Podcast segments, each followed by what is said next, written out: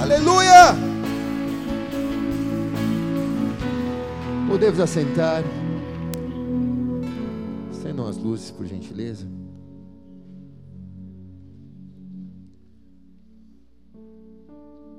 Fernandão, eu tô com uma decisão, eu tô com uma dúvida.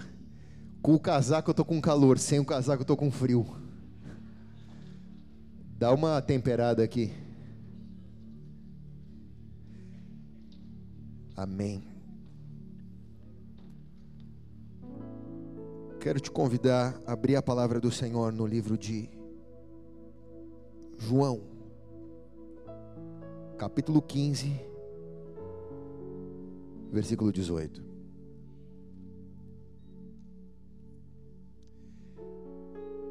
Deixa eu te dizer uma coisa, antes que a gente inicie. Essa é uma reunião dos odiados. Acho que você não entendeu. Essa é uma reunião dos odiados pelo mundo. Fala para a pessoa que está do teu lado, você é odiado pelo mundo, cara. Eu preciso te dizer, você não será amado pelo mundo, você será odiado pelo mundo. Deus reuniu nesse lugar os odiados da cidade. Você é privilegiado de estar aqui essa noite. Você é privilegiado de estar aqui nessa noite.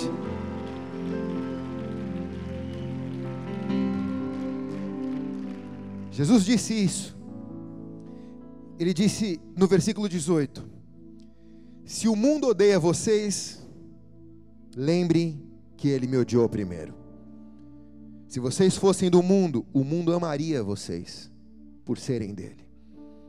Mas eu os escolhi entre as pessoas do mundo, e vocês não são mais dele. Por isso o mundo odeia vocês.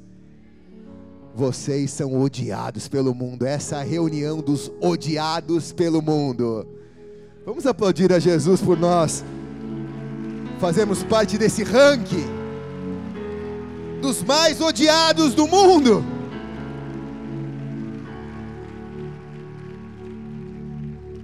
Coloque a mão sobre a palavra, Pai. Quero lhe agradecer essa noite pela tua presença neste lugar. Quero te agradecer por nós já chorarmos, adorarmos. Mas eu te peço que a tua palavra venha falar agora aos, aos nossos espíritos, Senhor, e transforme a nossa vida. Eu coloco a minha vida diante de ti, o Senhor sabe das minhas debilidades. Eu te peço agora que o Senhor fortaleça o meu físico, assim como está a minha alma e assim como está o meu espírito essa noite. Que o meu físico também esteja assim, para que eu possa te servir e, de acordo com a tua vontade, ser útil ao teu reino e à vida dos meus irmãos. Que essa palavra venha saltar deste livro e ela venha ser vida na nossa vida. Que possamos sair daqui com entendimento, com ensinamento, com conhecimento das Escrituras e transformados por ela. O nosso compromisso é dar ao Senhor toda a honra, toda a glória e todo o louvor em nome de Jesus. Amém e amém. Aleluia. Se é para Jesus, faz direito, vai.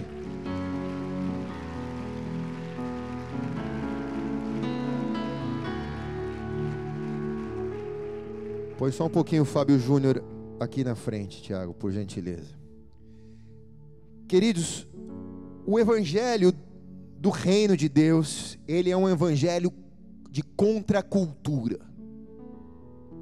O que nós vivemos e o que nós estamos pregando e vivendo e sendo transformados é um evangelho de contracultura. Você é uma pessoa contra cultura.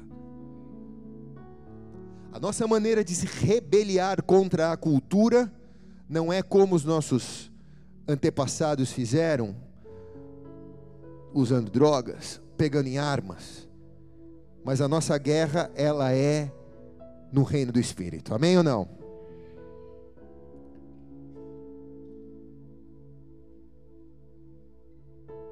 Queria pedir por gentileza que alguém peça para que o barulho de fora cesse um pouco. Percebe como como está alto? O reino de Deus verdadeiramente ele vai contra o curso desse mundo. Na verdade, ele corre em diferentes posições. Ser uma contracultura, o dicionário explica que é um conjunto de manifestações que marcam uma revolta contra as atividades ideológicas e artísticas dominantes. Isso é ser uma contracultura. Mas também existe uma subcultura, que parece uma contracultura, mas é uma subcultura. E a definição de subcultura no dicionário é cultura obtida a partir de outras pessoas que querem criar uma subdivisão cultural. E por que, que você está dizendo isso, pastor? Porque os dias que nós temos vivido têm sido duro demais, igreja. Os dias da igreja hoje têm sido duros demais. As igrejas da nossa geração, ao invés de trazerem uma cultura do céu e serem uma contracultura na terra, de alguma maneira tem tentado adaptar a cultura do céu, a cultura da terra, criando uma subcultura. E nós não somos subcultura, nós somos contracultura. Amém ou não? Fale para o irmão que está ao teu lado como um revolucionário, como um Che Guevara convertido. Eu sou contracultura, cara. Só não tenho boina vermelha, mas eu sou contracultura. Várias pessoas já me disseram que queriam se afastar da cultura do mundo que queriam abrir mão da cultura do mundo, queriam se aproximar da cultura de Deus, mas na prática não fazem isso. Na prática se colocam numa subcultura, numa cultura do reino adaptada com uma cultura da terra. E elas não conseguem manifestar as suas intenções porque os seus desejos são diferentes de suas intenções. Desejos e intenções não são as mesmas coisas. Eu só estou colocando o pano de fundo daquilo que nós vamos ministrar essa noite. Você pode ter boas intenções, mas as suas boas intenções talvez não representem os desejos verdadeiros do seu coração. Você pode ter uma boa intenção de falar a verdade, mas o desejo do seu coração era mentir naquele momento.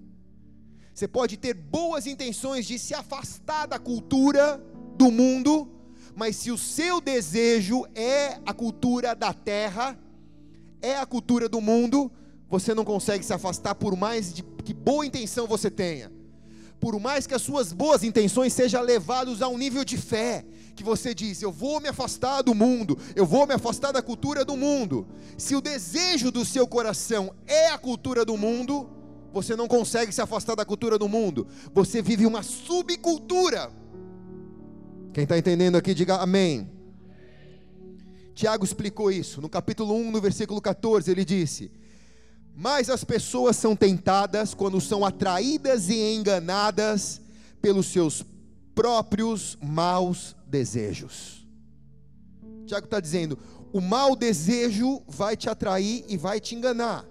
Você pode ter boa intenção de querer ser santo, de querer ter uma vida com Deus, mas se você não tiver um desejo convertido, o seu desejo te liga na cultura da terra e te afasta da cultura do céu. Você vive num limbo, às vezes dentro da igreja, vivendo uma subcultura. Essa palavra é forte. Ela é forte, amém? O desejo é um caminho que a pessoa segue, independente da boa intenção que ela tem. O desejo é o caminho que ela segue, independente da boa intenção. Eu já vi pessoas com boas intenções caminhando para o inferno, porque o desejo era estar ali, no pecado. Deus não olha as intenções do seu coração. Deus, Ele reconhece o desejo do seu coração se você realmente quer o reino, ou se você tem a boa intenção de querer o reino, mas você ainda não quer o reino, você deseja os padrões do mundo. Deixa eu te explicar uma coisa: o diabo, ele não pode fazer nada com um cristão, cara. o diabo tem ganhado muito poder na igreja da nossa geração.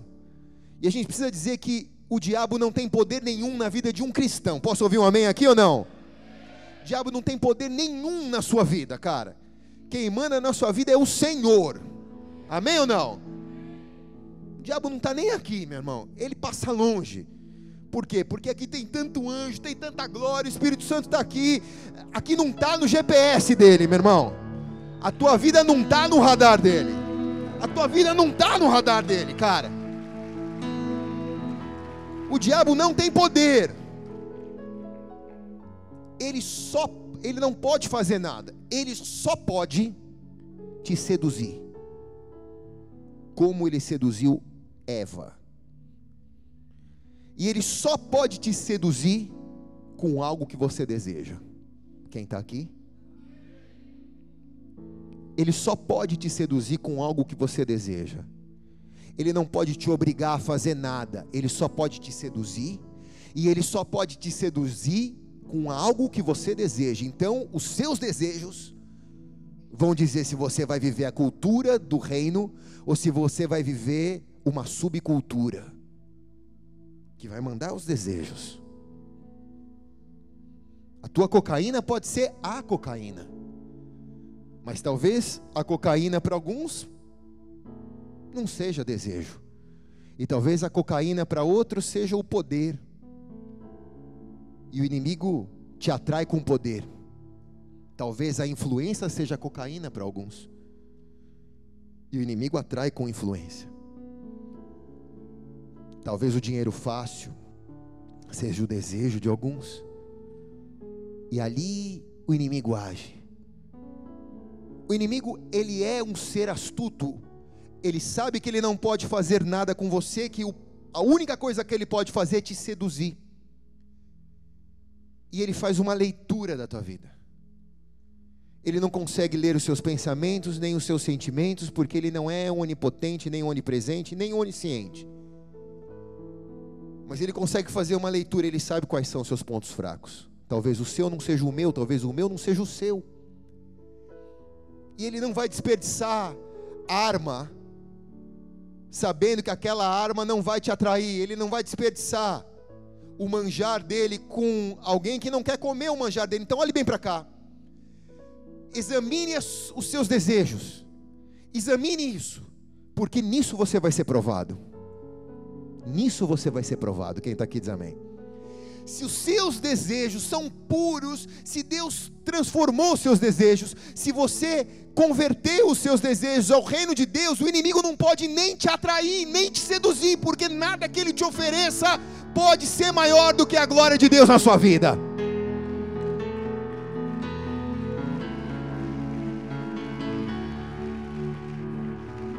Mas, eu confesso, é muito difícil chegar nisso porque sempre vai ter um desejo guardado aqui dentro.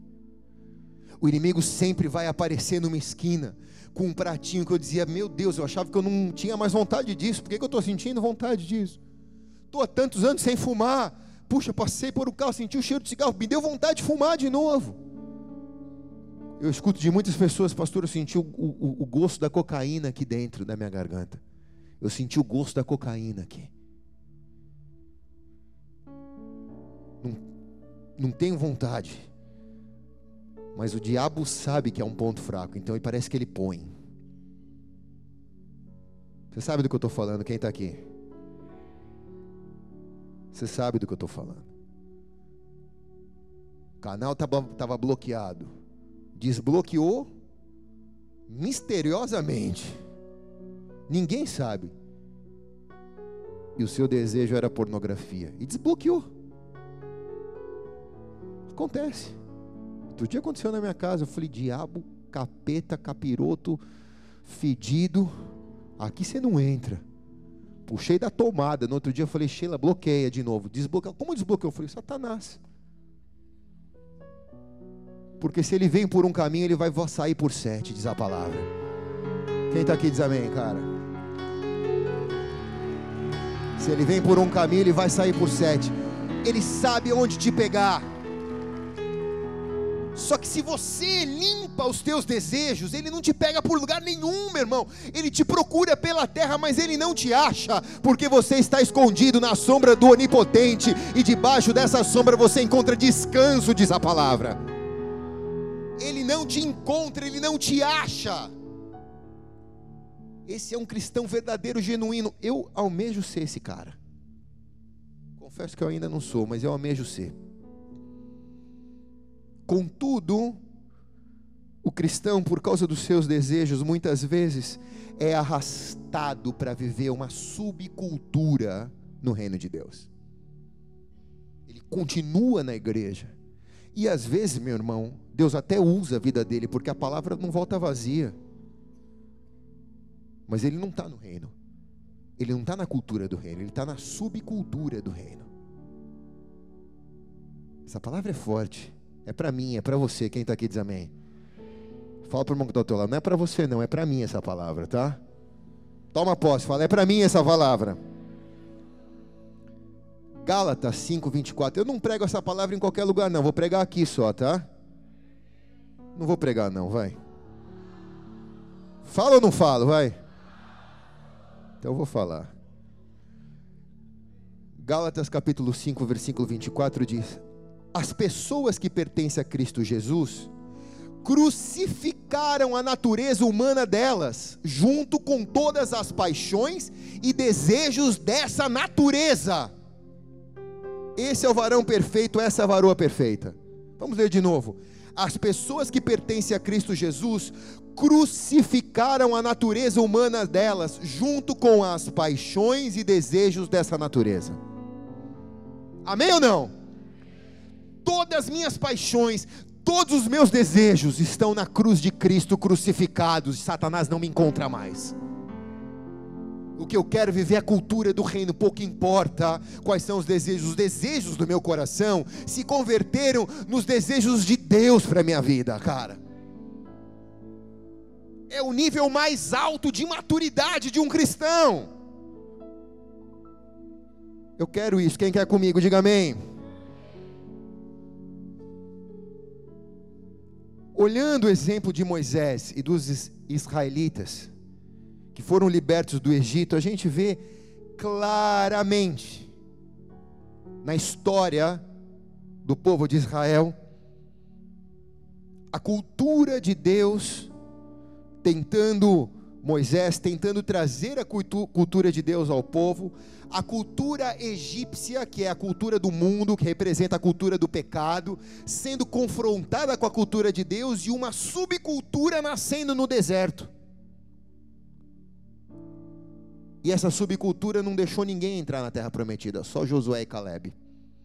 Porque Josué e Caleb estavam ligados na cultura de Deus e não na subcultura do deserto. E agora que eu vou começar a pregar, tá?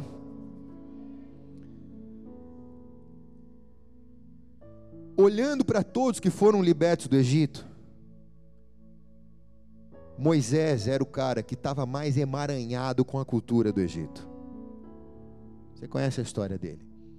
Ele foi criado pela filha do Faraó. Ele foi príncipe do Egito ele teve nas melhores escolas egípcias. O Egito era a nação mais poderosa da época. Ele foi criado nas escolas mais poderosas. Ele estudou na Harvard do Egito. Tudo que o Egito podia oferecer de bom, aquele menino tinha.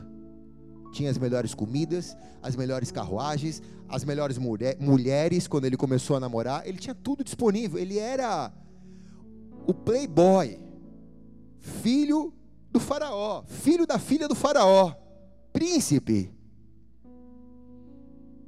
A sabedoria egípcia estava sobre ele. Os amigos de Moisés eram egípcios, cara.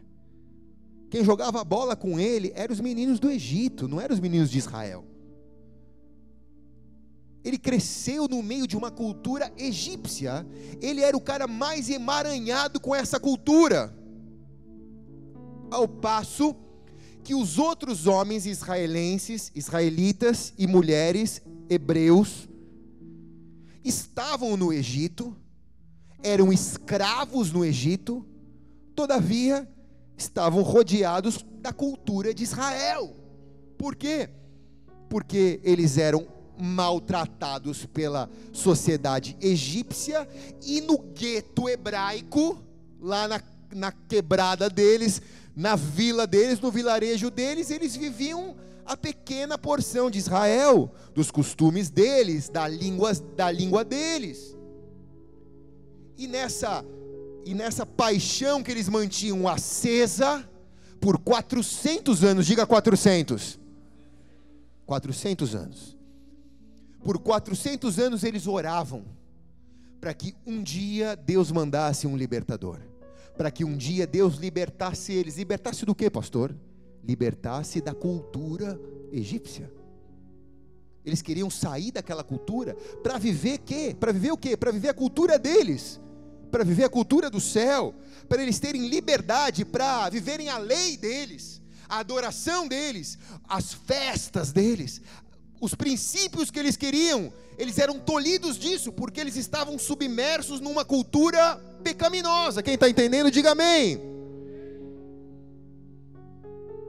Então Deus usa Moisés para libertar o povo, mas o ponto aqui é: se alguém podia dizer que era difícil se libertar da cultura do Egito, essa pessoa era Moisés.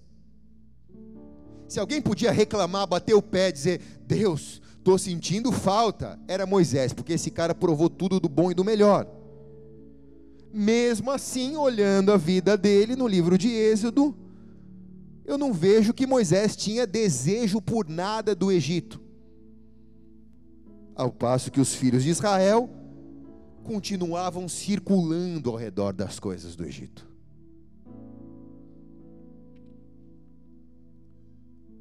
São dias difíceis, porque a igreja da nossa geração tem suavizado a mensagem do Evangelho, suavizado a mensagem da cruz com aqueles que vêm do mundo. Para poder receber bem os que vêm do mundo, a igreja da nossa geração tem feito concessões para eles e justificam essas concessões pelos caminhos e pelas maneiras que essas pessoas andaram no mundo, afinal de contas, temos que considerar de onde essa pessoa vem, temos que considerar qual era a cultura dessa pessoa, então temos que fazer concessões e justificamos as concessões baseados da, de onde vêm essas pessoas, da cultura que vêm essas pessoas. E a princípio essas pessoas começam a caminhar felizes com Jesus porque são bem recebidas e Jesus acrescenta algo que elas não tinham na vida delas. Mas Jesus não veio para acrescentar, Jesus veio para mudar, Jesus veio para salvar. Quem está aqui diz amém. E a princípio, elas começam a caminhar felizes, por estarem rodeados pela cultura do mundo, elas começam a fazer concessões e essas concessões começam a criar um Jesus que não tem nada a ver com o Jesus da cruz. É um Jesus do submundo. Diga Jesus do submundo. Jesus do submundo religioso, irmãos. É um Jesus que não tem nada a ver com o Jesus da cruz. É um Jesus que as pessoas dizem, ele me entende, ele sabe, ele me perdoa, a graça dele é maior do que tudo. É, é, um, é, uma, é uma palavra tirada da Bíblia, fora do contexto, para fazer um pretexto, para justificar uma cultura do mundo dentro da cultura de Deus. Quem está entendendo aqui diz amém. Eu preciso te dizer isso porque a cultura de Deus é sim, sim, não, não. O que provém disso vem do maligno, diz a palavra. Deus não tem meio termo, Deus é sim ou Deus é não. Quem está aqui diz amém?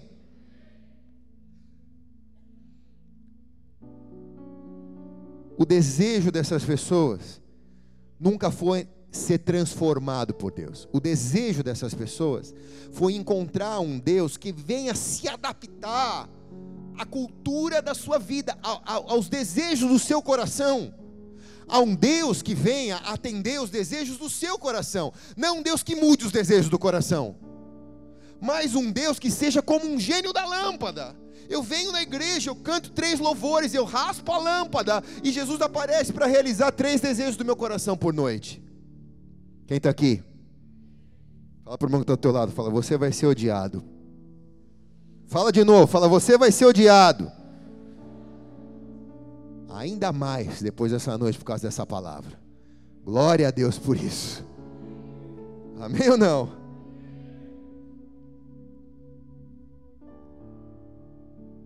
Só estou esquentando, tá, irmãos? Vai pegar daqui a pouco. Fábio Júnior, canta uma canção que eu preciso orar. Tô brincando, tô brincando. Deus está me livrando desse mal, aleluia. Estou repreendendo aqui, em nome de Jesus. Do meu ventre só sairá alegria essa noite. que besteira, me perdoa. Amados, o povo de Israel. Ai, Jesus, me perdi agora. Estava tão sério, né? Lembrei. Povo de Israel, que era o menos envolvido com a cultura do Egito, sempre se movia em torno da cultura do Egito causada pelos seus desejos. O ponto é o meu desejo, cara. O ponto é o teu desejo essa noite. Israel saiu, Moisés saiu com Israel inteiro do Egito. E no deserto, o povo pensava na cultura do Egito. E a cultura do Egito rodeava eles, porque o desejo deles estava preso nas coisas do Egito. Ao passo que Moisés estava 100% na cultura do Egito, ele não tinha desejo nenhum com a cultura do Egito. Ele não mostrava interesse nenhum na terra que ele tinha acabado de deixar. Nos padrões que ele tinha acabado de deixar. Ele estava 100% envolvido ali. Ele era o embaixador do Egito. Mas ele não estava nem aí mais, ele nem se lembrava das coisas que ele tinha vivido no Egito. E eu me pergunto, por que quem estava tão emaranhado com o mundo se interessa menos pelo mundo? Porque quem estava tão atolado no pecado se interessa menos pelo pecado? Porque quem estava tão emaranhado com a cultura do mundo se interessa menos pela cultura do mundo? Porque a Bíblia diz: quão grande é o pecador, tão grande é o perdão do Senhor para esse pecador.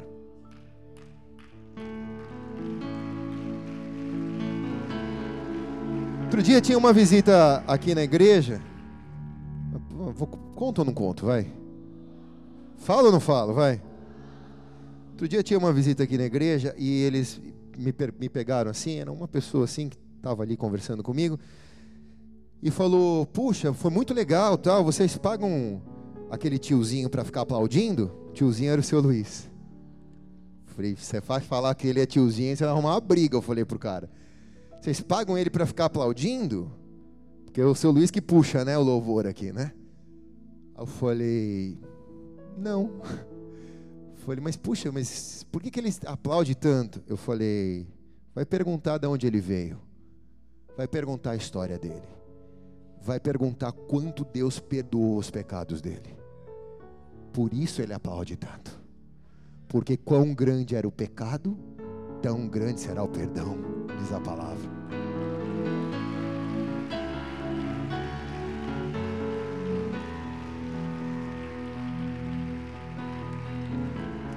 Então, quem está tão emaranhado com o pecado, sabe que o salário do pecado é a morte. Quem não estava tão emaranhado com o pecado, acha que o pecado é bom que no final vai dar tudo certo, afinal de contas eu estou feliz. Mas quem sabe que o preço do pecado é a morte, que destrói a saúde, que destrói a família, que destrói relacionamento, que destrói vida financeira, que destrói tudo, sabe que o, que o preço do pecado é a morte? Não tem prazer nenhum em lembrar da cultura do mundo, porque estava tão emaranhado que hoje não tem nem saudade mais do pecado, porque a presença de Deus é mais gostosa que o pecado.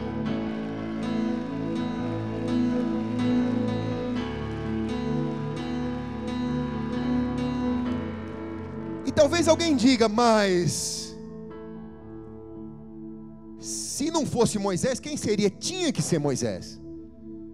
Porque todo mundo olhava para Moisés e falava: Meu, esse cara era o cara, ele era o playboy. Ele está aqui andando com a gente no deserto, está aqui passando sede com a gente, está aqui comendo com a gente. Não veio nenhuma caravana de, do Egito para proteger ele, ele, ele largou o Egito para vir com a gente. Tinha que ser o cara, porque ele tinha autoridade para isso. E ele podia, com a vida dele, pregar isso que eu estou pregando aqui, dizendo: olhe para mim, cara. Vocês lembram quem eu sou? Vocês lembram de onde eu vieram? De onde eu vim? Vocês lembram tudo que eu fazia? Eu abri mão de tudo isso para vir aqui obedecer a Deus. Eu estou aqui com vocês.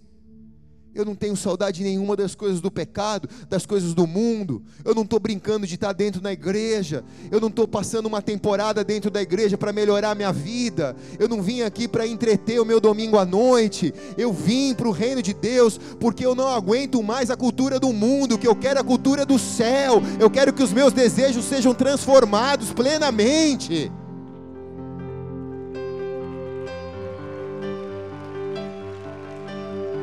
Olhe bem para cá. Aí, quando os seus desejos começam a ser transformados e que você começa a sair no mundo, por que, que o mundo te odeia? Porque você começa a sair do mundo. Porque todo mundo deseja a mesma coisa e você deseja o contrário. Você está na contracultura do reino. Você não está na subcultura. Você está na contracultura do reino do mundo. Quem está aqui diz amém, cara.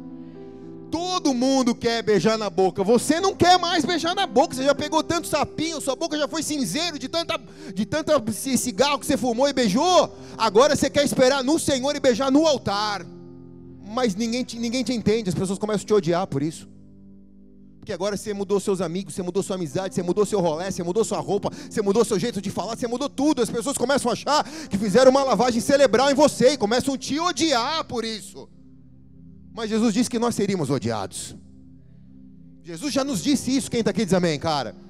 Esse evangelho não é para quem quer ser amado. Para quem quer ser amado, encontre uma igreja que prega o evangelho de subcultura. Esse evangelho nessa casa é um evangelho de contracultura. É um evangelho para quem não se importa em ser odiado pelo mundo e quem quer ser amado pelo Senhor.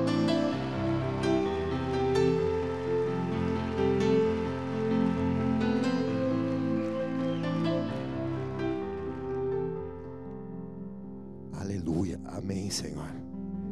Amém. Hoje, quando eu digo igreja, eu falo igreja com I maiúsculo, tá? Nos colocando como parte dessa igreja. Essa palavra primeiro, a espada tem que cortar primeiro na gente, tá? Eu não me coloco como juiz aqui. Hoje nós temos dentro da igreja dois grupos distintos de pessoas. Os que criam uma subcultura porque querem estar em Cristo, mas os seus desejos os prendem de alguma maneira no sistema do mundo. Eles estão extremamente iludidos dentro das igrejas, sendo alimentado por palavras, muitas vezes, por palavras motivacionais, por coaching evangélico, por filosofia bíblica mas adaptando tudo aquilo aos desejos do seu coração e criando uma cultura e moldando um Jesus à imagem daquele que eles desejam ser. Existe um grupo dos que estiveram emaranhado com o pecado, com o mundo, com a cultura do mundo. quando eu digo a cultura do mundo, não é só com o pecado do mundo, porque aqui nessa casa há pessoas que vieram, por exemplo, de outras igrejas. A gente recebeu, a gente recebe muitas pessoas de outras igrejas. E há pessoas que cresceram dentro de igreja, nunca conheceram o mundo, mas estavam emaranhados num sistema religioso. Estavam presos numa doutrina que não era a doutrina do Senhor, a liberdade do Senhor. E emaranhado com isso, os seus desejos passaram a ser desejos religiosos, não desejos de um homem novo, de uma mulher nova. Então, o segundo grupo são os que tiveram emaranhado no mundo, mas que mudaram seus desejos. E que agora eles vivem uma contracultura. Porque eles não têm mais nada a ver com o mundo, cara. Não tem mais nada a ver com o mundo. Eu preciso te dizer uma coisa essa noite. Levante sua mão ao céu. Você não serve mais para o mundo. Jesus já tocou seus desejos. Ele já colocou a mão nos seus desejos. Você não serve mais para se desviar. O mundo já não mais te recebe bem. O mundo vai te odiar, porque agora os seus desejos foram transformados e você só serve para servir a Jesus Cristo por toda a eternidade. Quem recebe diz amém e amém.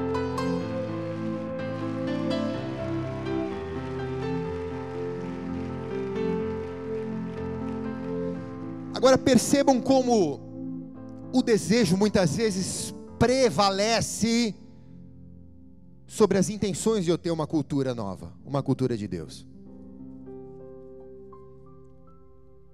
Êxodo capítulo 3, versículo 8.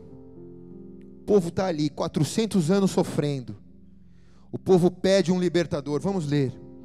Diz assim: Por isso desci para libertá-los do poder dos egípcios e para levá-los do Egito para uma terra grande e boa. A terra é grande e boa. É uma terra boa e rica, diz, diz a palavra. Diga boa e rica. Quer dizer, é bem melhor que o Egito. A terra é boa e é rica. E é sua. e é sua. Não é alugada, é sua a terra onde moram os cananeus, os heteus, os amorreus, os perizeus, os ezeus, os jebuseus. De fato, tenho ouvido o pedido de socorro do meu povo e tenho visto como os egípcios os maltratam. É Deus dizendo a Moisés isso. Moisés, eu olhei para o Egito e eu vi o meu povo ali. O pedido do meu povo ali era de ser uma cultura, de poder ser uma nação, de poder ter a sua bandeira, o seu hino, a sua língua, a sua fé, a sua terra. Eu vi, Moisés, o desejo deles, a intenção deles, a intenção deles de serem uma cultura, de viverem a minha cultura e eu te escolhi. Você será o libertador. Vai, avisa para eles que eu vou libertar eles do Egito. Moisés vai e diz a palavra que, obviamente, o povo creu. Porque imagina 400 anos, avô, bisavô, pai, filho, todo mundo orando por aquilo, esperando um dia um libertador. E um belo dia chega Moisés Êxodo 4, 29. Aí Moisés e Arão foram para o Egito e reuniram todos os líderes do povo de Israel. Arão contou-lhes tudo que o Senhor Deus tinha dito a Moisés, e em seguida Moisés fez os milagres diante do povo. Todos acreditaram, e quando souberam que o Senhor tinha vindo até eles, tinha visto como estavam sendo maltratados, eles se curvaram e adoraram a Deus. Diga amém. Eles eram adoradores de Deus, eles adoraram a Deus na igreja deles, eles estavam adorando a Deus. Mas o problema, pastor, é o desejo. Porque eu estou adorando, mas se o meu desejo não mudar, na hora que eu pisar na aflição, no deserto, o meu desejo vai prevalecer sobre a minha intenção. Porque Moisés vai e fala ao Faraó e diz: Ei, Faraó, eu vim aqui em nome do Deus, eu sou, te pedir que libere o meu povo para adorar no deserto. O faraó olhou para ele e falou: Quem é você, cara? Você é louco? Você saiu daqui uns anos atrás achando que ia voltar aqui, achando que ia ter moral? Você está louco? Aqui no Egito eu sou Deus. Tenho Deus para tudo quanto que é lado aqui. Inclusive eu sou Deus aqui no Egito. Quem manda sou eu. Que Deus é esse seu que você acha que você vai vir aqui? Eu vou abrir mão da minha mão de obra, a minha mão de obra escrava, O que mantém o Egito sendo a nação mais poderosa da terra. Vou abrir mão disso porque você está vindo aqui me pedir. Você é folgado. Muito pelo contrário, cara. Só para você perder a tua petulância, o povo vai dobrar a carga de trabalho, eles vão ter que dobrar a quantidade de tijolos que eles produzem. E antes eu fornecia palha para eles, Moisés, e agora eles vão ter que colher a palha para fornecer, para fazer o, o negócio, fazer o tijolo. Fala para o irmão que está ao teu lado, fala, o calor aumentou. O calor aumentou, irmão. O que, que aconteceu? Na hora que o calor aumentou, eles começaram a reclamar. E diz a palavra que o povo disse: Deixa-nos em paz. Você está tornando a nossa vida mais difícil com essa palavra, Moisés. Deixa-nos em paz. Agora nós queremos a paz do Egito. Mas a paz do Egito não é a paz do Egito. A paz do Egito é uma subcultura, é uma trégua. Eu continuo escravo e Satanás não me oprime. Então eu continuo escravo e Satanás não me oprime. A verdadeira paz é a libertação do Egito. Quem está entendendo aqui diz amém, cara. Deus não te chamou para você ter uma trégua dos seus desejos. Deus chamou para você ter a libertação dos seus desejos. Quem está aqui diz amém, cara. Deus te chamou para uma guerra. E vai aumentar o calor. Para provar os desejos do seu coração, porque o calor só é o calor só vem para provar os desejos do coração. Você descobre, pum, como uma pipoca que explode. Meu Deus, isso estava dentro de mim ainda. Não sabia que eu tinha vontade disso ainda. Não sabia que eu tinha desejo disso ainda. Deus tira isso de dentro de mim. Deus, liberta minha alma disso. Ainda que as coisas se tornem mais difíceis, eu não estou buscando facilidade, eu estou buscando libertação. Eu estou buscando libertação. Quem está aqui diz amém, cara. Existe um evangelho de facilidades, que são os três passos da felicidade, os sete passos da prosperidade. Mas eu e você não escolhemos isso para nós, nós escolhemos o evangelho do reino de Deus. Posso ouvir um amém aqui, sim ou não? Vamos, se é para Jesus, bate as telhas melhor.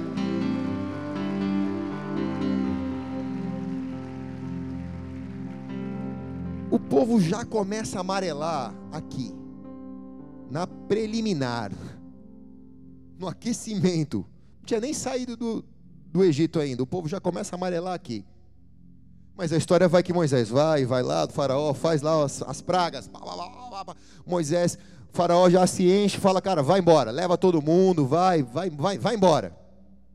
O povo sai feliz. Agora recebemos a nossa libertação. Todo mundo sai adorando a Deus e de repente se deparam com o mar vermelho. E ao se deparar com o mar vermelho, eles olham para trás e veem Faraó com seus carros e com seus cavaleiros os perseguindo. Então, Êxodo 14, 12 diz: O que foi que dissemos no Egito? Pedimos que nos deixassem em paz, trabalhando como escravos para os egípcios, pois é melhor ser escravos dos egípcios do que morrer aqui no deserto. Quem está aqui? Na hora que a perseguição começou, eles rapidamente compararam o estilo de vida anterior ao estilo de vida atual.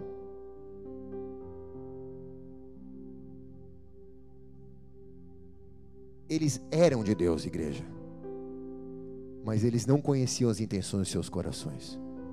Quando eles começaram a sofrer perseguição, eles já questionaram, dizendo: por que nos tirou de lá? Deixasse a gente trabalhando lá, cara, em paz, como escravo. Lá pelo menos a gente era vivo, aqui nós vamos morrer no deserto. Bom, você conhece a história. Deus abre o mar vermelho, o povo passa. Cruzou o mar vermelho. Diz que Miriam pega os tamborins junto com as mulheres, canta uma canção de adoração a Deus. Eles eram adoradores. Eles adoraram ao Senhor. As mulheres cantaram, deve ter sido um cântico maravilhoso. Moisés deve ter enchido seu coração de esperança e deve ter pensado: agora eles vão mudar o desejo do coração deles.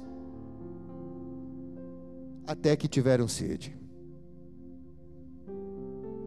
E Êxodo capítulo 15, versículo 22 diz: Aí Moisés levou o povo de Israel do Mar Vermelho para o deserto de Sur. E eles caminharam três dias e não acharam água. Então chegaram a um lugar chamado Mara, porém não puderam beber da água dali porque a água era amarga. Por isso aquele lugar foi chamado Mara. E o povo reclamou com Moisés e perguntou: O que vamos beber? Quem está aqui? Se fosse eu no lugar de Moisés, eu falaria: Você quer chupetinha? Volta para lá. Se fosse eu no lugar de Moisés, eu falo, cara, não está reclamando, reclama, o cara está reclamando para o cara errado, reclama para o Senhor. Por quê? Às vezes eu sou, às vezes eu sou muito perseguido, irmãos. E alguns irmãos me falam, poxa, pastor, como que você consegue? Você é muito, a sua, a minha pessoa é muito perseguida por religiosos, né? Ah, não vou falar isso aqui não, deixa para lá, vai. Vou falar que vocês me protegem, amém ou não? Às vezes os religiosos me perseguem, né? Os irmãos que não querem ter compromisso com Deus, não querem ter santidade com Deus, vivem falando por aí que a gente é religioso, que não sei das quantas, tal. e as pessoas falam, pastor, como que você convive com isso? Eu falo, cara, não é contra mim. Eles, eles estão falando contra o evangelho que eu prego. Não é contra a minha pessoa, é contra o evangelho que eu prego. Então se acertem com Deus. Não comigo, quem está aqui diz amém, cara. Não é pessoal, porque o evangelho não é meu, o evangelho é do Senhor. Então, é do Senhor que eles estão falando, amém ou não, igreja? Eu acho que Moisés tinha esse coração, dizendo: Cara, não adianta reclamar para mim, reclama para o Senhor. No versículo 25, diz: Então Moisés, em alta voz, pediu socorro ao Senhor. Senhor, pelo amor de Deus, me socorre, não estou aguentando mais esse povo reclamando no meu ouvido. E o Senhor lhe mostrou um pedaço de madeira. E Moisés jogou a madeira na água e a água ficou boa para beber. Foi nesse lugar que o Senhor deu a lei aos israelenses e os pôs à prova. De certo, Moisés deve ter pensado: agora o desejo do coração desse povo vai mudar. Fala para o que está ao teu lado, fala, até que. O problema é o nosso desejo, irmãos.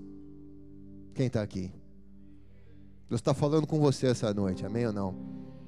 Fala, essa palavra é para mim, fala. Fala mais alto, essa palavra é para mim. O problema é os teus desejos, é os meus. Até que eles tiveram desejo de comer. E Êxodo capítulo 16, versículo 3 diz assim: Teria sido melhor que o Senhor nos tivesse matado no Egito. Lá nós podíamos pelo menos nos sentar e comer carne e outras comidas à vontade. Vocês nos trouxeram para este deserto a fim de nos matar de fome e toda essa multidão também. Ah, é para ir, não é? Esse daqui é piada, cara. É uma pegadinha, né? Os caras tiveram a moral de falar isso. Teria sido melhor que o Senhor tivesse nos matado no Egito. Eu preferia morrer lá. Porque lá pelo menos eu morria sentado, comendo carne e outras comidas, e à vontade eu podia comer. E vocês me trouxeram para o deserto para me matar e para matar minha família também. Você consegue ver a hipocrisia deles? Quem está aqui diz amém. Você consegue ver a hipocrisia deles? Quem consegue diz amém. Da mesma maneira que a gente vê a hipocrisia deles, você consegue ver a nossa hipocrisia? Diga amém também. Porque às vezes os nossos desejos são tão egoístas quanto deles pastor, eu quero casar. Porque se eu não casar, eu não vou ter tempo para ter oito filhos. E eu preciso que Deus me responda hoje, aqui no culto. Então eu fiz um voto com Deus. Se o irmão que sentar do meu lado tiver de camisa amarela, é ele. Todos que estão de camisa amarela se coloquem de pé, por favor. Os solteiros que estão de camisa amarela se coloquem de pé, por favor. Pronto, você casa com você e você casa com o seu Luiz. Resolvido.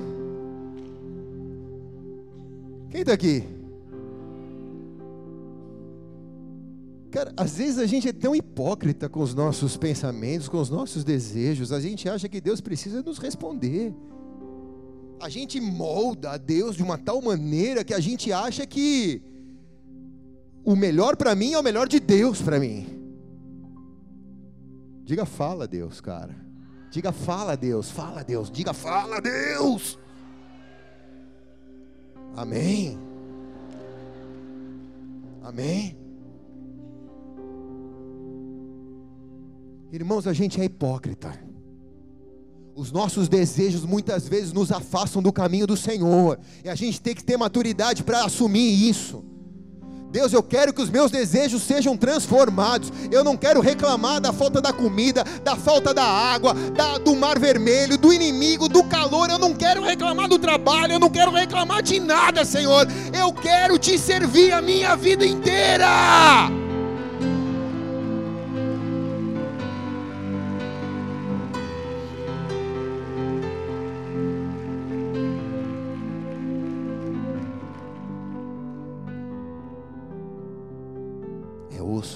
É osso. Mas a igreja da nossa geração precisa ouvir essa palavra.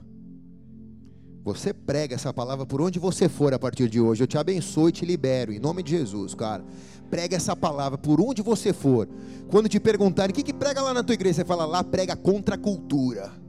Lá prega contra a cultura, nós somos contra a cultura do mundo. Mas ah, mas isso é religião, isso é religioso. Não, isso não é religioso. Você é subcultura, eu sou contra a cultura. Amém ou não?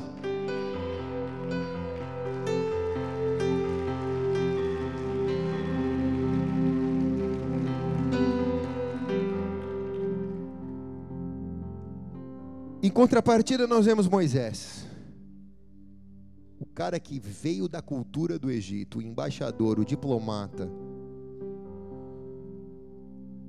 em Êxodo 33, 15, ele mostra o coração dele. Ele diz assim: Moisés respondendo a Deus: Se não fores com teu povo, não me faças sair deste lugar. Essa passagem acontece no momento que Moisés tem um encontro com Deus. E Deus se agrada tanto do coração de Moisés, dos desejos do coração de Moisés, que Deus diz a Moisés: Moisés, vai. Por onde você for, eu vou te abençoar. A terra vai ser sua, tudo vai ser seu. Vai, Moisés. E Moisés diz para Deus: Deus, espera aí. Obrigado por tudo isso. Mas eu preciso te dizer, Senhor, eu não quero isso. Eu quero que o Senhor vá com o povo. Se o Senhor não for com o povo, não nos tire do deserto, Senhor. Olha o coração desse cara, quem está aqui diz amém, cara. Porque ele está dizendo para o Senhor: Senhor, eu prefiro ficar no deserto com o Senhor do que entrar na terra prometida sem o Senhor. E eu fico muito feliz que Deus não tenha dado a opção, que Deus não tenha dado essa opção de entrar na terra prometida sem o Senhor para o povo de Israel. Porque se Deus tivesse dado essa opção para o povo de Israel, o povo de Israel tinha virado as costas para Deus e tinha entrado na terra prometida. Porque eles queriam mais a terra do que o Deus da terra. Quem está aqui? Agora, isso fala comigo, isso fala com você, porque o meu coração e o teu coração muitas vezes faz um duelo, uma queda de braço. Às vezes eu quero tanto a terra da promessa, e eu começo a querer mais a terra da promessa do que o Deus da promessa. E eu preciso nessa noite resolver perder. Deus, eu resolvi perder, eu resolvi perder essa noite. Eu aceito, Senhor. Eu aceito. O Senhor pode me golear essa noite aqui. pode fazer comigo o que o Senhor quiser, Deus. Eu não quero lutar que os meus desejos, o ímpeto do meu coração, os meus achismos, façam, Senhor, uma muralha contra a cultura do teu reino que quer imergir a minha vida, que quer transformar a minha vida. Quem está entendendo isso aqui diz amém, cara.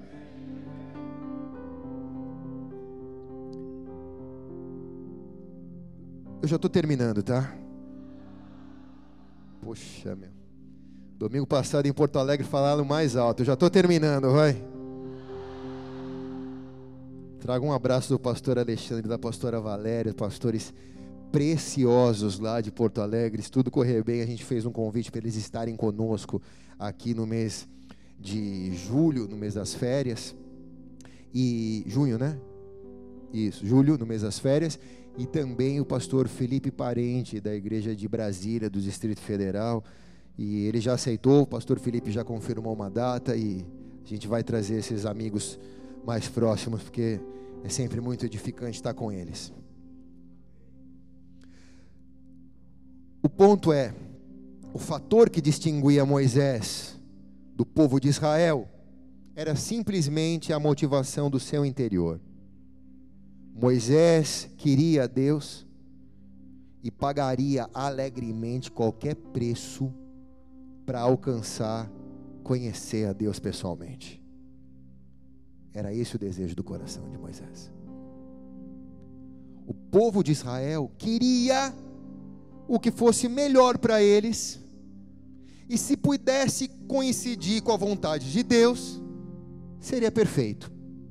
Mas o que eles queriam de verdade era o que, se, o que fosse melhor para eles. Quem está aqui? Moisés e Israel ilustram perfeitamente esses dois grupos dentro da igreja. Mas a diferença é que Moisés enxergou o quadro maior e os israelenses enxergaram uma fração do quadro. Moisés enxergou o filme e a visão limitada dos israelenses fez eles enxergarem a foto. E eu preciso te dizer que Deus não é um Deus de fotos, Deus é um Deus de filme. Ele é o mesmo ontem, hoje e eternamente. Ele é o Alfa, o Ômega, o princípio e o fim. Amém?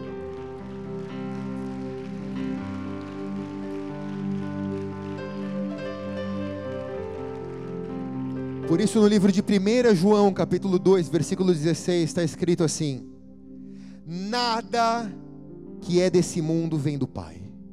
Diga nada. Nada. Diga nada. Nada da cultura desse mundo vem do Pai. Nada, meu irmão. Nada. Nada. Nada desse mundo presta. Os maus desejos da natureza humana, a vontade de ter o que agrada os olhos e o orgulho pelas coisas da vida, tudo isso não vem do Pai, mas vem do mundo. Diga fala a Deus. Eu gosto dessa tradução, dessa tradução que ela é atualizada. Talvez a sua esteja um pouco diferente, mas o contexto é esse. Esse texto, irmãos, esse texto fala. Fala com a gente aqui. Nada que é desse mundo vem do Pai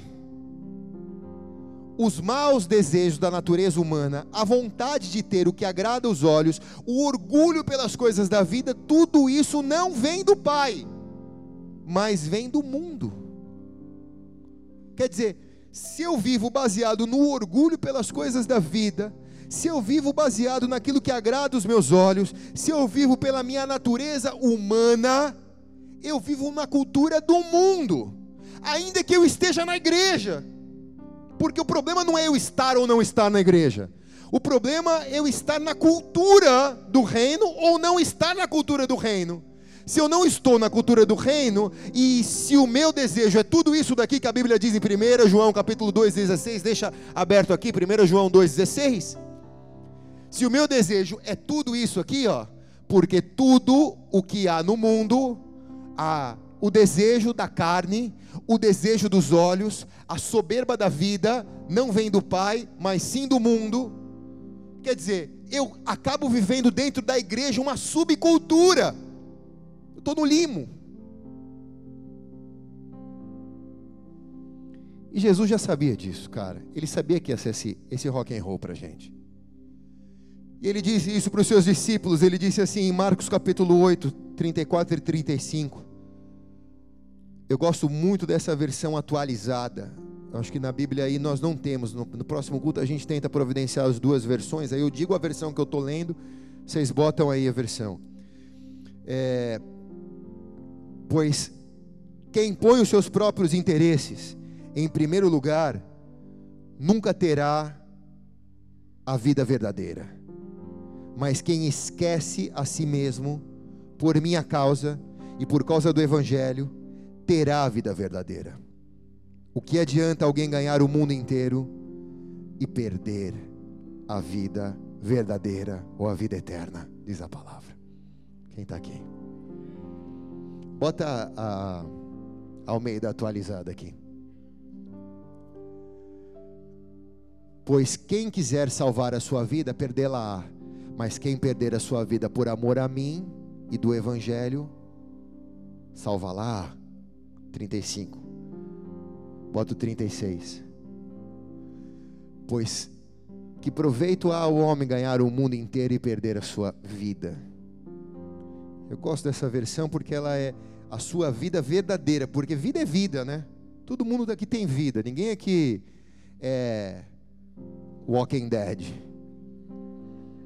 O irmão tá, tá ao teu lado tá parecendo Walking Dead, dá uma olhadinha para ele aí. Mas ele é vida, ele é uma vida, cara. Ele está arrebentado, está aí sentado do teu lado.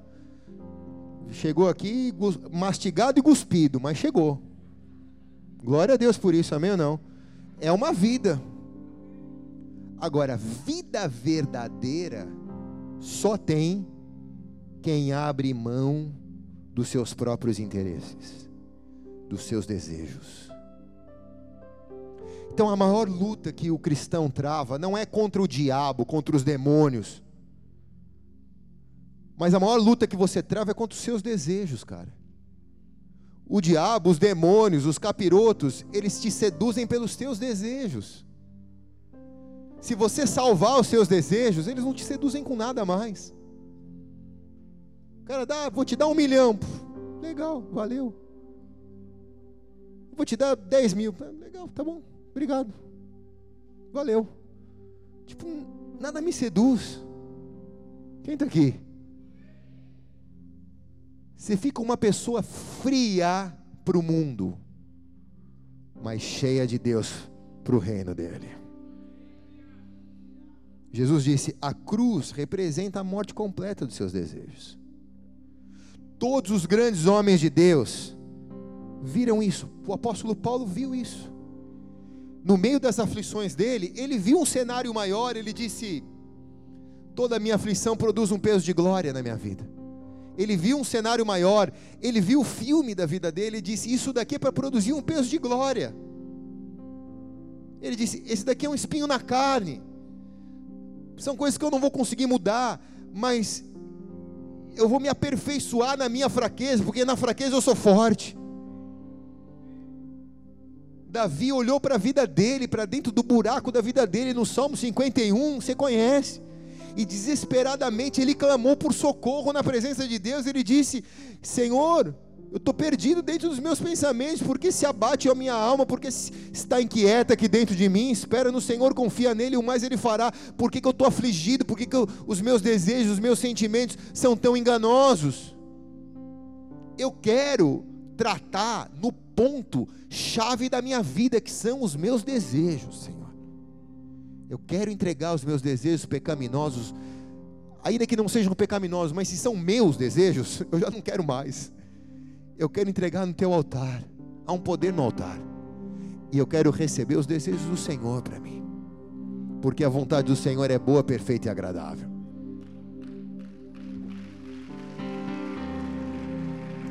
Aí eu te explico para a gente terminar. Ó, pastor, mas é errado o teu desejo de ter uma família? Não. A família é uma promessa de Deus para você. Mas o desejo de ter uma família talvez faça você querer ter uma família do teu jeito e não do jeito que Deus sonhou para você. pastor, é errado o teu desejo de querer ter uma vida financeira próspera? Não, não é errado, porque prosperidade é uma promessa de Deus. Mas viver com esse desejo no teu coração, talvez te faça amar as coisas materiais, e amor ao dinheiro, diz a palavra, é a raiz de todos os males. O problema está no desejo, não está onde você vai chegar, não está no destino final não está no lugar da promessa, não está no lugar da, da realização. Como eu disse no começo, o desejo é um caminho que você escolhe a trilhar, o problema é o caminho que eu escolho para trilhar.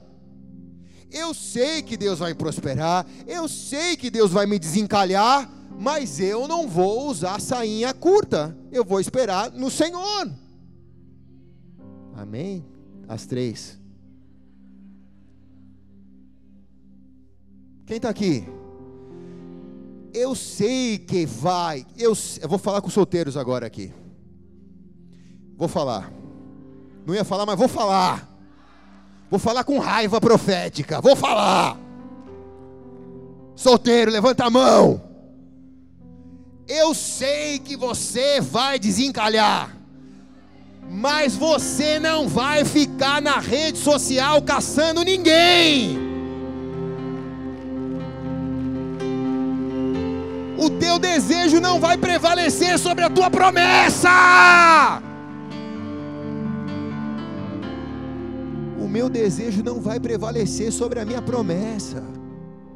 Eu não preciso derrubar ninguém no trabalho para mim chegar no lugar alto. Se Deus prometeu que eu vou ser cabeça e eu não vou ser cauda, Deus vai fazer do jeito dele, eu não preciso passar por cima de ninguém a promessa vai prevalecer sobre o meu desejo, quer dizer, o meu desejo não vai nem existir mais. O meu desejo é viver a promessa de Deus na minha vida. Quem está comigo aqui diz amém, cara. E se eu for odiado por isso? E se você for odiado por isso? Quem pode dizer amém ainda? E se você for odiado por isso?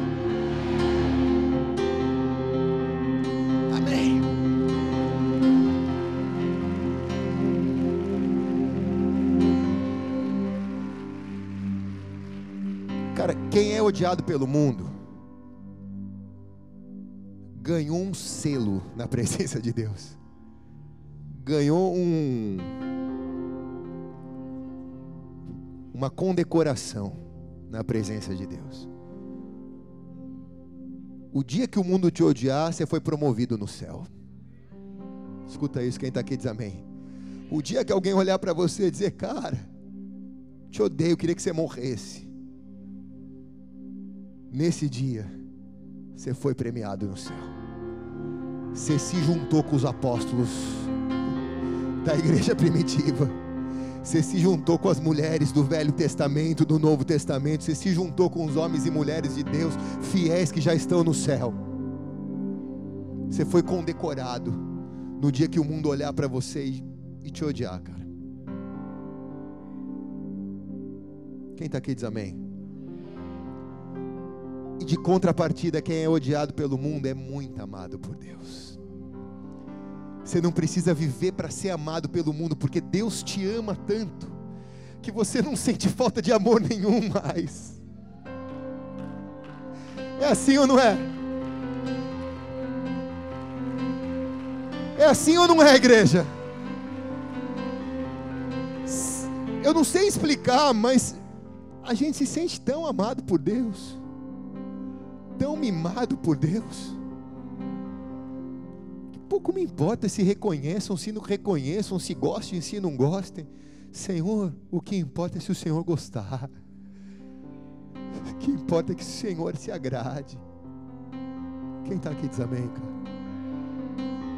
A igreja da nossa geração não é política, que tem que agradar a todos e ter um discurso para congregar a todos. A igreja da nossa geração tem que ser profética. Ela tem que ter um discurso de uma cultura. E uma cultura que seja a cultura dos céus e que seja uma contracultura no mundo. É um monte de peixinho nadando contra a correnteza. É um monte de peixinho subindo o rio nadando contra a correnteza. Talvez alguém pergunte, mas vocês não estão descendo, vamos descer com a gente. Não, nós escolhemos subir. Foi uma escolha própria. Quem está aqui diz amém, cara. Cada um que vive o seu nível de sacrifício com Deus, nessa área aqui, experimenta o que é melhor de Deus. Quando eu vejo Deus aumentando o calor para alguns, eu dou glória a Deus porque eu digo, cara, você vai sair melhor disso. Se você vê quão podre você estava por dentro. Quando eu vejo Deus aumentando a luz sobre alguns, eu digo, você vai sair melhor disso. Pode parecer que agora não, mas você vai sair melhor disso, porque a luz vai iluminar as trevas. E o que estava em treva vai vir em luz, e Deus vai curar, Deus vai sarar, Deus vai transformar. Então, esse é o trabalhar do Senhor. O Senhor faz isso na igreja. Esse é o trabalhar do Senhor. O que, que pastor, o que, que Deus faz na igreja? O que, que Jesus faz na igreja?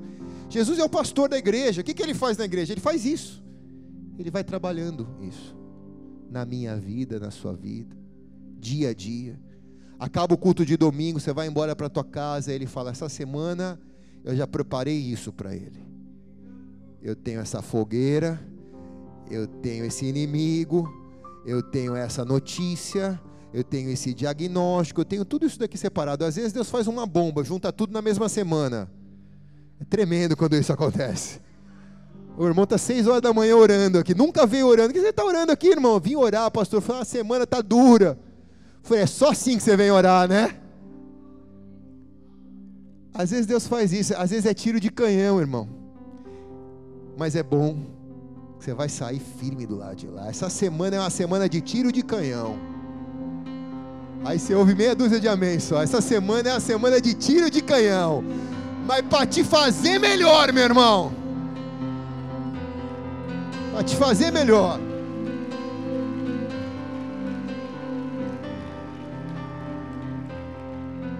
Não, pastor, eu quero ir lá na igreja só quando profetiza coisa boa, só quando vai tudo vai profetizar que tudo vai dar certo, que Deus é comigo. Deus é com você. Mas o caminho dos teus desejos às vezes te levam para o deserto, às vezes te levam para a semente, às vezes te levam para o lugar de risco, para o lugar aonde Deus vai aprimorar as suas emoções. Coloque a mão sobre o teu coração, feche os teus olhos. Eu queria que você olhasse para dentro de você agora, com a mão no seu coração.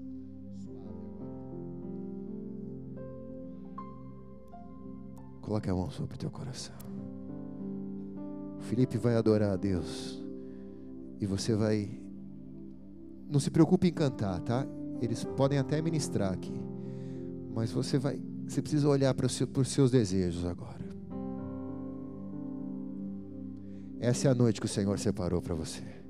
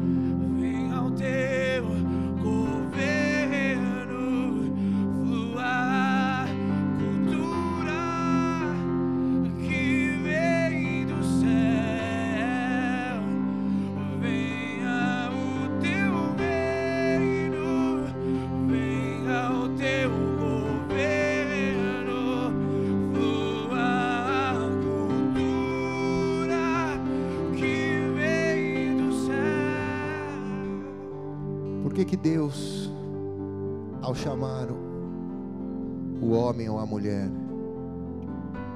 a pessoa que entrega a vida dela para Jesus, um dia eu perguntei isso para Deus: por que essa pessoa não vai para o céu direto, Deus? Seria tão maravilhoso, né? A pessoa entregar a vida para Jesus e ser salva. Como uma fumaça, pum, desaparecer e ser salva. Mas isso não pode acontecer. Porque Deus trouxe a igreja na terra.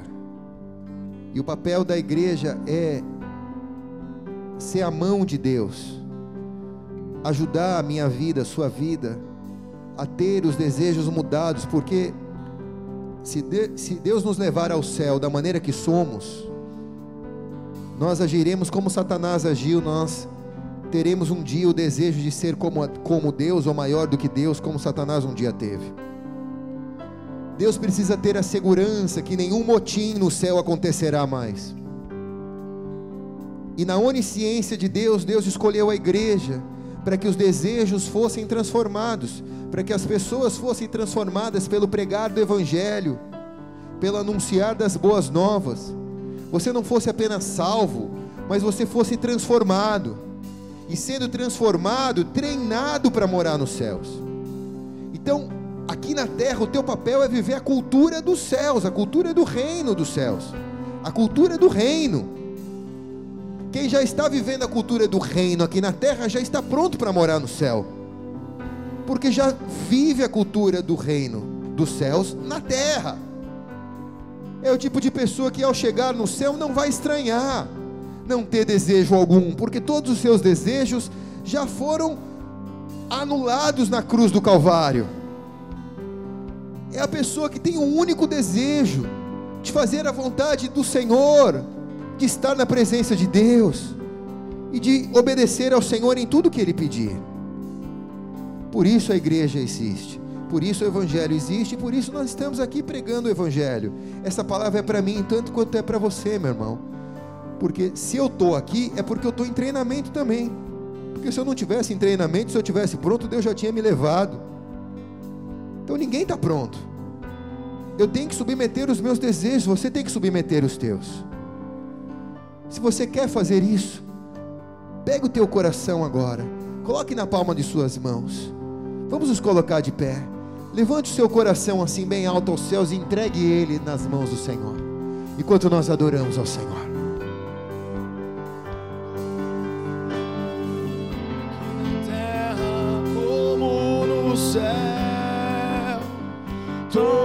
O teu lugar na terra como no céu. Oh, aqui na terra como no céu. Toma o teu lugar na terra como no céu.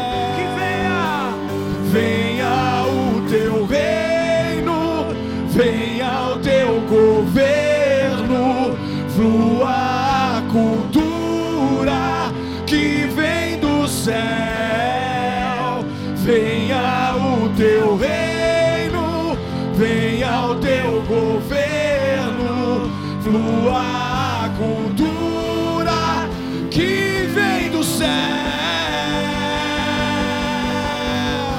Te convidamos, te desejamos, Rei da Glória, toma o teu lugar. Te convidamos, te desejamos, Rei da Glória, toma o teu lugar. Te convidamos, te desejamos, Rei da Glória, toma o teu lugar. Te convidamos, te desejamos, Rei, toma o teu lugar. Oh, oh. Toma o teu lugar, Senhor. Toma o teu lugar. Oh,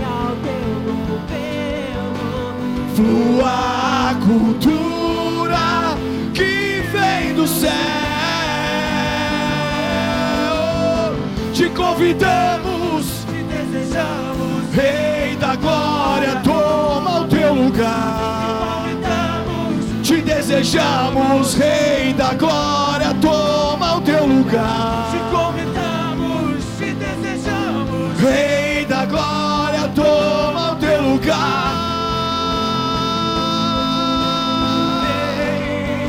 Toma o teu lugar. Oh,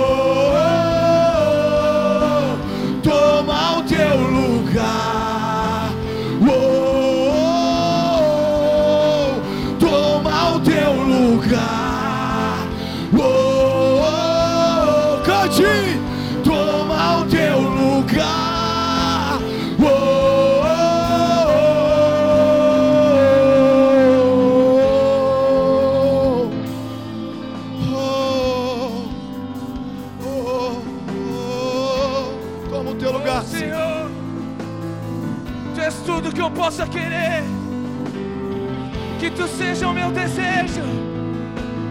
Que o Senhor seja o nosso maior desejo. Oh, o meu desejo, o meu desejo. A minha sede, a A minha minha fome. sede, A minha sede, a a minha minha fome. sede, A minha sede, a minha fome. o meu desejo. A minha sede, a minha fome. A minha sede, a minha fome. A minha sede, minha fome.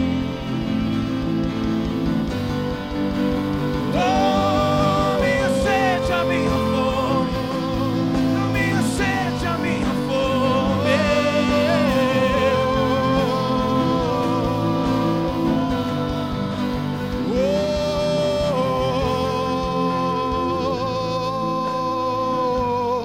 Levante as mãos aos céus. Visão do Senhor nesse lugar. Com os corações expostos de muitas vidas em mãos agora. O Senhor mostra como que a mão dele arrancando de corações assim desejos pecaminosos, desejos de morte sendo tirados do coração assim. Eram coisas que estavam como que como com, parecia como placas de gordura. E Deus foi pegando assim, parecia uma pele. Deus Deus está arrancando isso. Deus está tirando isso. Vai sair da sua vida assim, milagrosamente nessa noite isso. Você entrou fumando, você vai sair sem desejo de fumar a partir de hoje. Você entrou com desejo de fazer algo, você vai sair sem esse desejo. Deus vai arrancar isso da sua vida. Deus vai trazer nojo, porque não pertence mais ao teu coração. Recebe a libertação.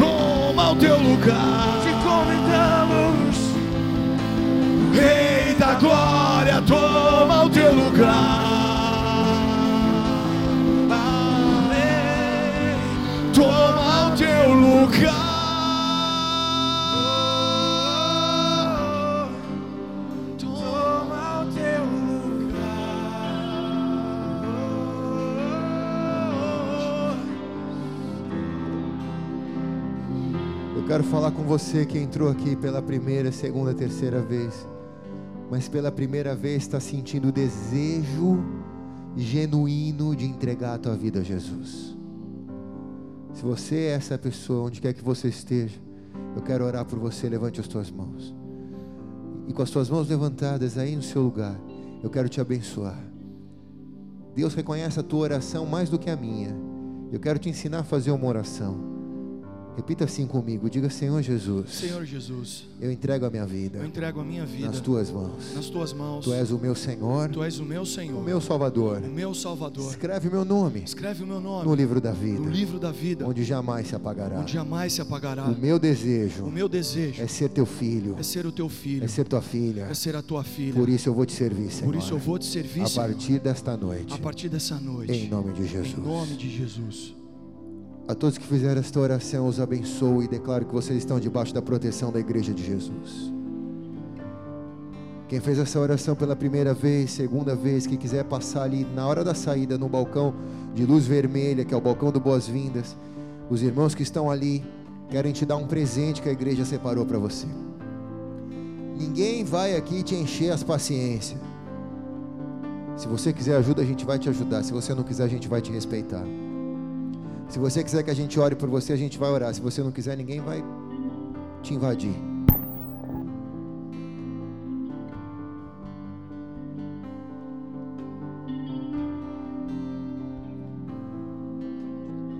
Som, som. Foi o problema do sem fio. Se você quiser que a gente te, te pastoreie, a gente vai convidar aí em uma de nossas células. Se você não quer ser pastoreado, a gente vai te respeitar. Eu costumo dizer que eu sou pastor de quem vai na célula e pregador de quem vem na igreja, porque tem muita gente que vem na igreja e que não vai na célula. E eu não vou conseguir saber quem é essas pessoas, saber como que estão a vida dessas pessoas, mas quem vai na célula eu sei. Eu consigo saber. Então, se você quer ser acompanhado, pastoreado, deixa o teu nome ali. Se não, pega um presente. A gente faz de tempos em tempos um café da manhã aqui na igreja, eu e a pastora. E a gente quer te convidar a tomar esse café da manhã com a gente. Não precisa pagar nada, tá? Só vem. Você é convidado. Para a gente poder te conhecer pelo nome e para você conhecer a gente. Geralmente tem umas 50, 60, 70 pessoas que participam desse café. Então você não vai se sentir deslocado. Se você não tem jeito de chegar, tem bastante gente e eu vou poder conseguir te conhecer pelo nome pelo menos uma vez. Você não vai ser um número aqui dentro da igreja, mas você vai ser uma vida que Deus trouxe para transformar os desejos e salvar em nome de Jesus. Vamos aplaudir todos os que entregaram a vida para Jesus essa noite. Aplaudindo do jeito que Jesus merece, porque ele morreu na cruz e ele ressuscitou para que essas vidas fossem salvas nessa noite.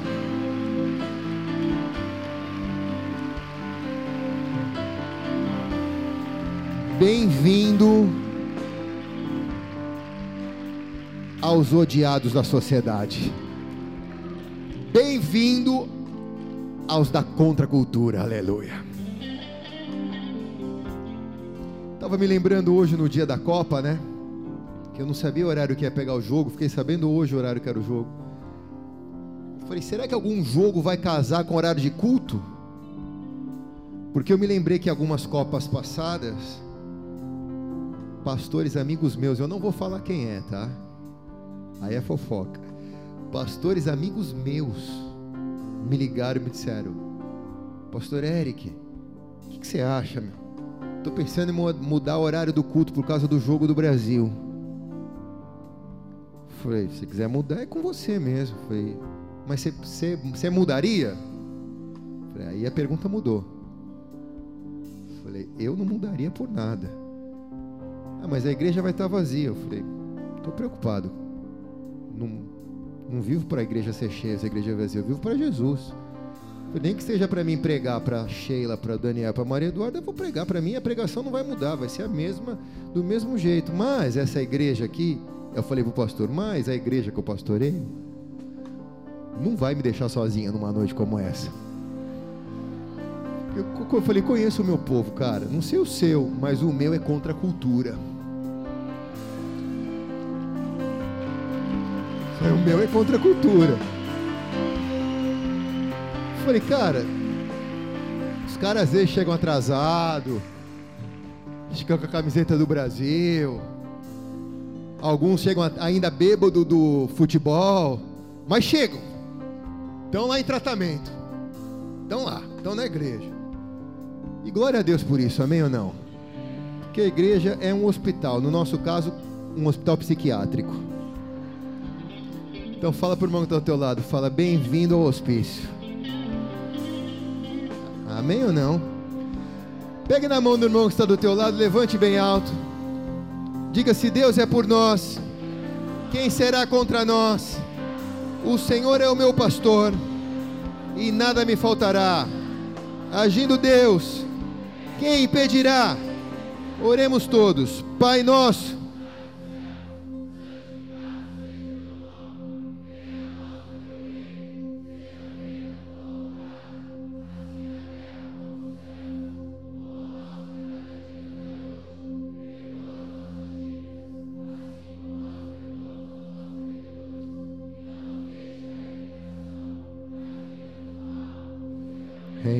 o poder e a glória para sempre. Amém e amém. Eu te abençoo. Vai para uma semana de vitória. Vai na paz.